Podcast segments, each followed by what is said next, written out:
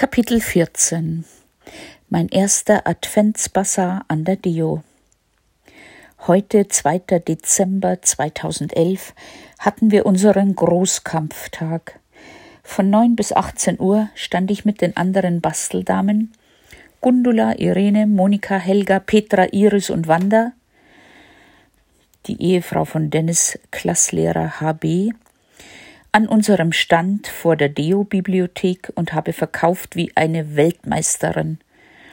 Plätzchen, Lebkuchen, beides Gemeinschaftsproduktion, Stollen von Irene gebacken, Adventsgestecke, überwiegend gestaltet von Gundula, Kuscheltiere, Überraschungspäckchen für Kinder, darin Plastikspielzeug von McDonald's, T-Shirts und Handtücher mit aufgesticktem Monogramm, Made by Wanda, Holzanhänger für den ägyptischen Christbaum und Tilda-Engel, liebevoll hergestellt von Rosi, Mützen und Handschuhe von Monika gestrickt.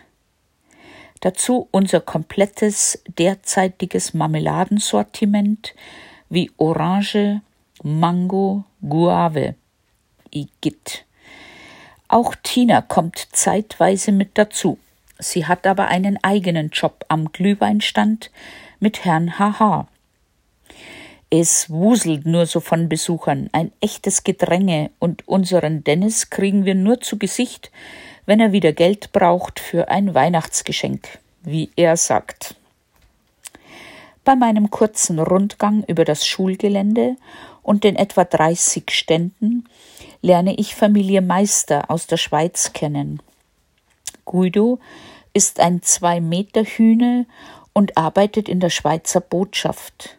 Seine Frau Daniela ist Kroatin und sie treffe ich bald danach wieder als Vertretungsärztin des Botschaftsarztes, bei dem ich wegen meines Asthmas in Behandlung bin. Tina unterrichtet ihre beiden Mädchen in Werken und Handarbeit die Meisters haben. Man riecht es schon von weitem, einen Raclette-Käsestand. Auch die deutsche Botschaft ist mit einem Stand anwesend und sie verkaufen so begehrte deutsche Lebensmittel wie Rotkäppchensekt und Spreewälder Gurken. Hm. Wie jedes Jahr ist auch der Kairo-Kalender ein Riesenhit. Meine Kalendergruppenmitglieder haben schon mittags alle Exemplare unters ägyptisch-deutsche Volk gebracht und damit frei. Tina schenkt mir ein paar Ohrringe mit blauen Steinen, die sie an einem Schmuckstandel entdeckt hat. Darüber freue ich mich sehr. Unser komplettes Angebot haben wir in den letzten Monaten selbst produziert und damit heute umgerechnet fast 2000 Euro eingenommen.